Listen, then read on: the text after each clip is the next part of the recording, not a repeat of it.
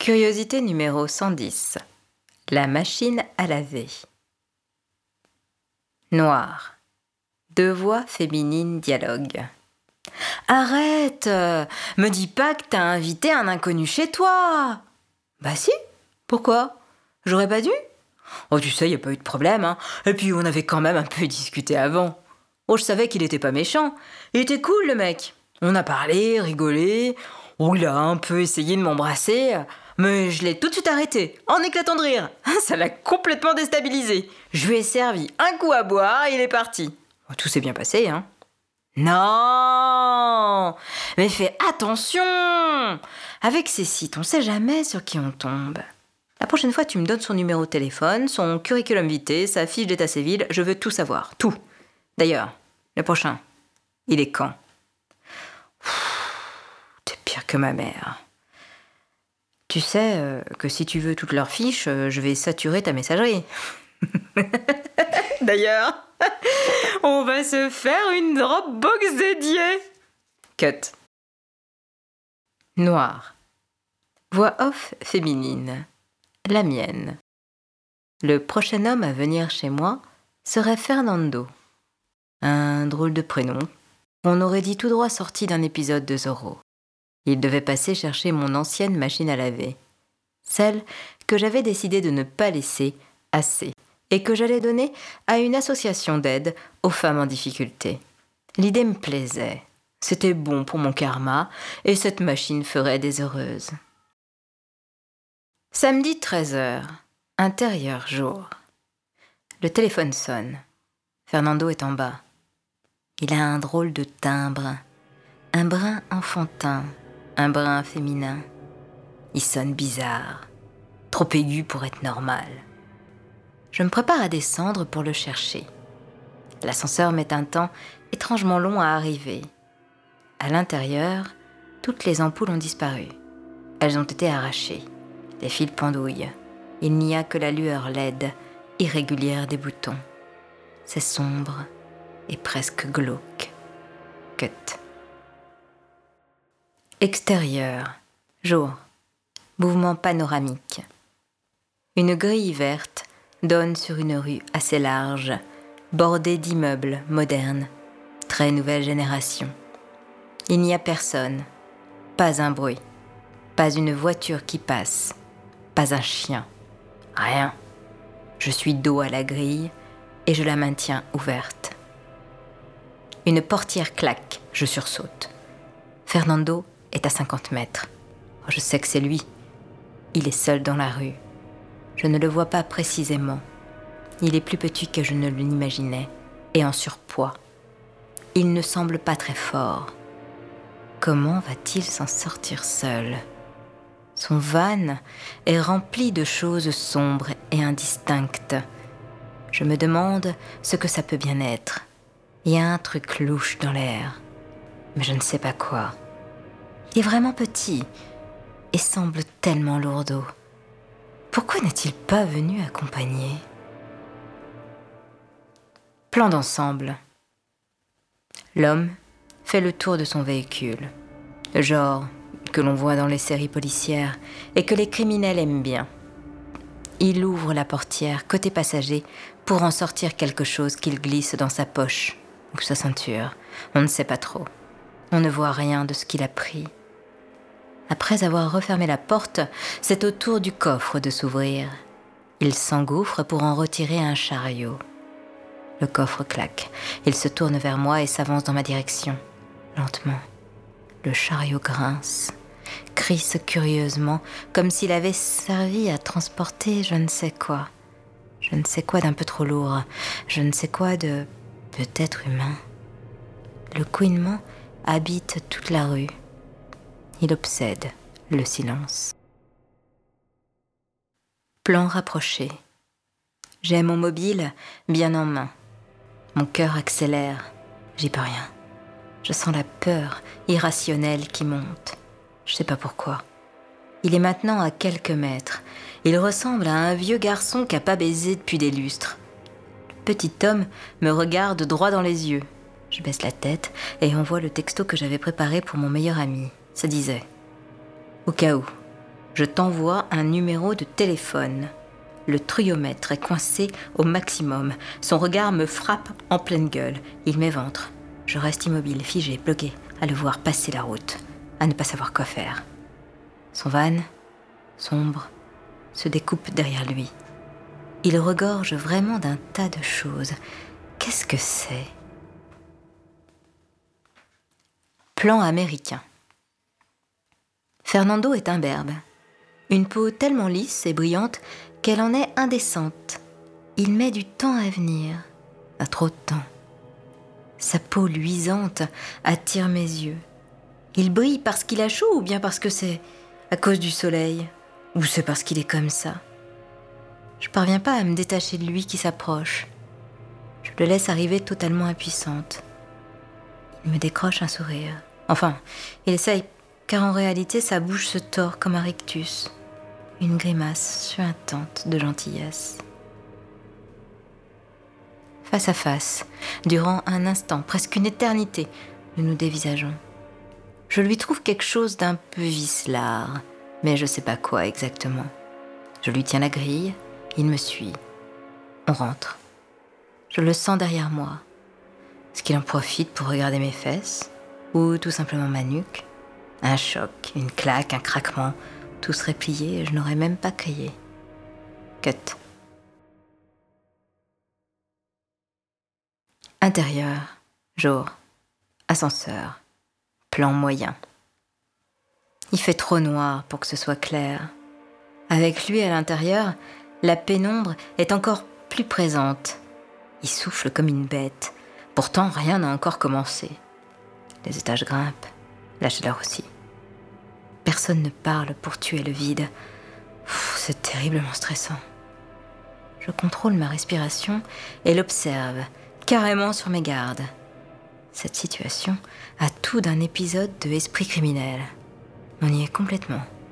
Un violeur, kidnappeur, serial killer qui deal des machines auprès de jeunes célibataires pour pouvoir les enlever. Mais j'en suis sûre La jeune célibataire, c'est moi? Les soubresauts de la machinerie me rappellent qu'on est dans la vraie vie. Mon angoisse est vraie. Ma chair de poule est vraie. Le petit homme suspect de devant moi aussi. Il fait tout beaucoup trop lentement pour que ce soit normal. Il doit réfléchir à son coup. Je renvoie un texto en tentant de garder mon sang-froid. Je sens la peur qui dégouline et pourtant je m'efforce de ne rien montrer. Juste, me rappeler des mouvements de boxe que mon coach me fait faire. Oh, ça pourrait servir. Au pire, je hurlerai. Quand je crie, j'ai une voix de ventre vraiment terrible. Il a vraiment, putain, la gueule de l'emploi. Dans l'espace exigu, je surveille le moindre de ses mouvements. Il a une drôle d'odeur. Forte, un peu rance, pleine de sueur. Je sais pas ce qu'il a fait avant, mais ça a dû lui demander beaucoup d'efforts. Peut-être a-t-il chopé une autre fille avant moi Heureusement, je crois que mes voisins sont là. Si je crie, ils m'entendront. Cut. Intérieur, jour, palier, plan moyen. On y est. Appartement 1652. La porte est fermée. L'homme est derrière moi. Je peux presque sentir son âme. Je me penche et j'ouvre prête à tout, prête à hurler, prête à ce qu'il me pousse à l'intérieur. Mon téléphone vibre. Mon meilleur ami s'inquiète.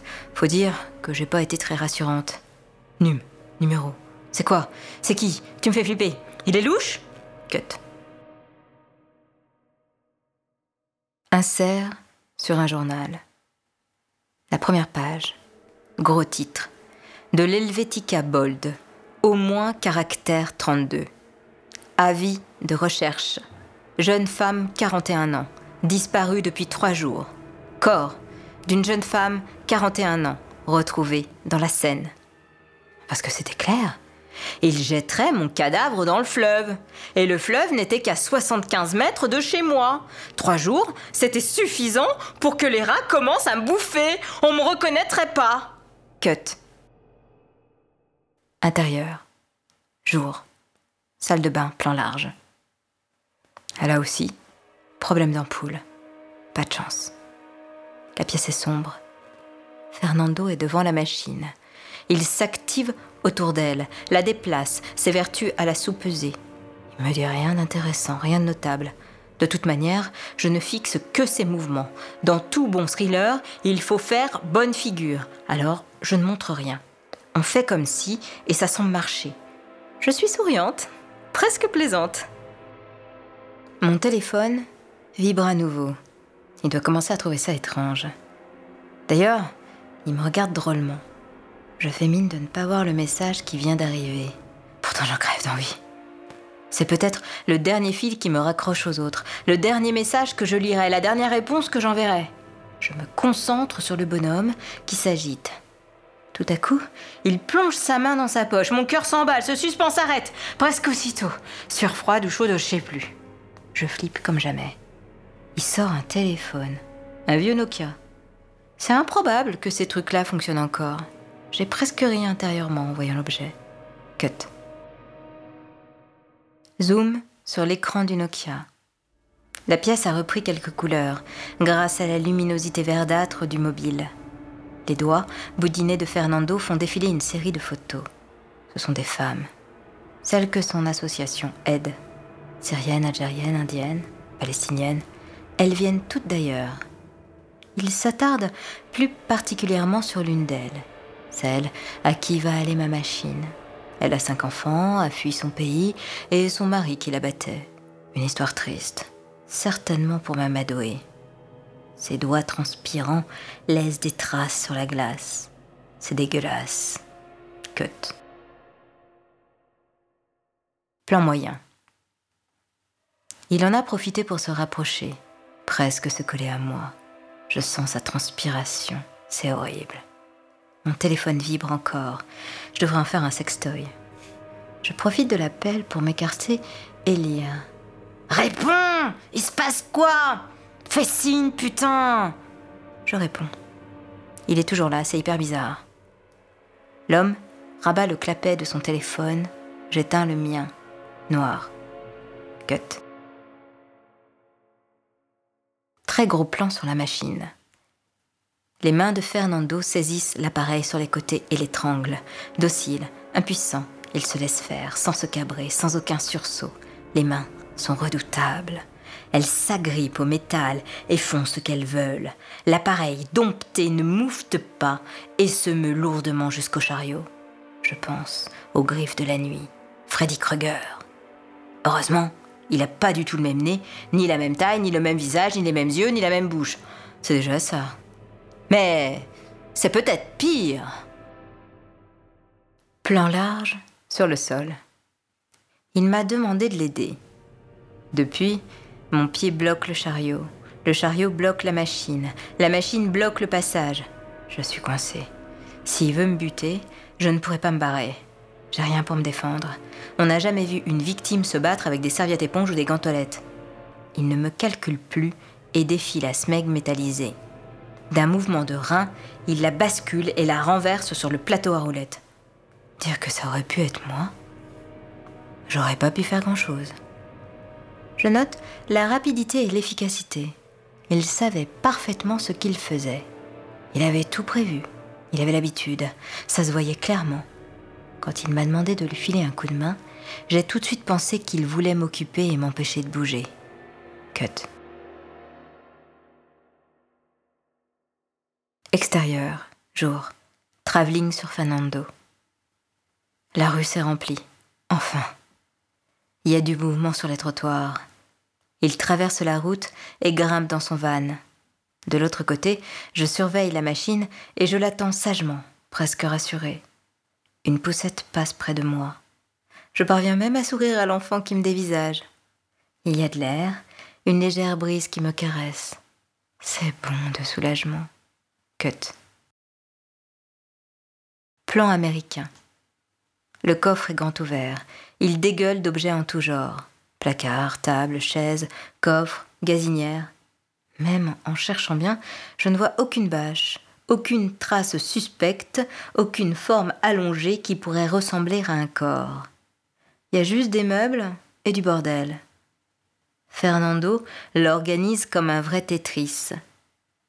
Un homme, encore plus quelconque que lui, s'arrête et l'aide à installer la machine. J'en profite pour m'esquiver. Bon, j'ai plus rien à faire ici. Cut.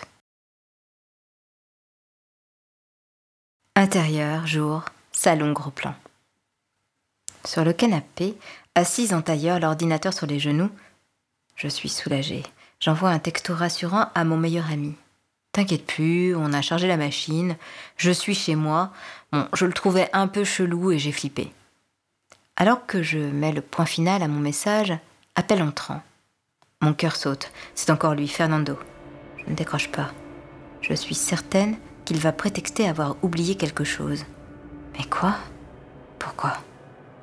Cut. Noir. Voix off féminine.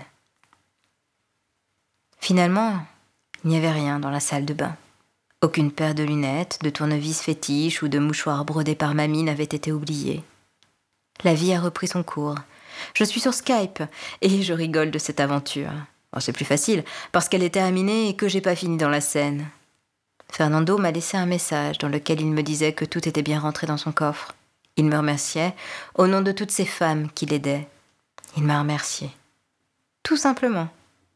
Trop simplement. À bien y réfléchir, tout n'était peut-être pas fini, il pourrait revenir. Il avait mon numéro et connaissait mon adresse. Tout n'était peut-être pas terminé. Mais ça, je ne pourrais le savoir que plus tard. Car il était bientôt 18 heures et j'avais rendez-vous. Ce soir, j'allais rencontrer V, dont j'ignorais presque tout sauf le prénom. Oh, j'étais déjà en retard.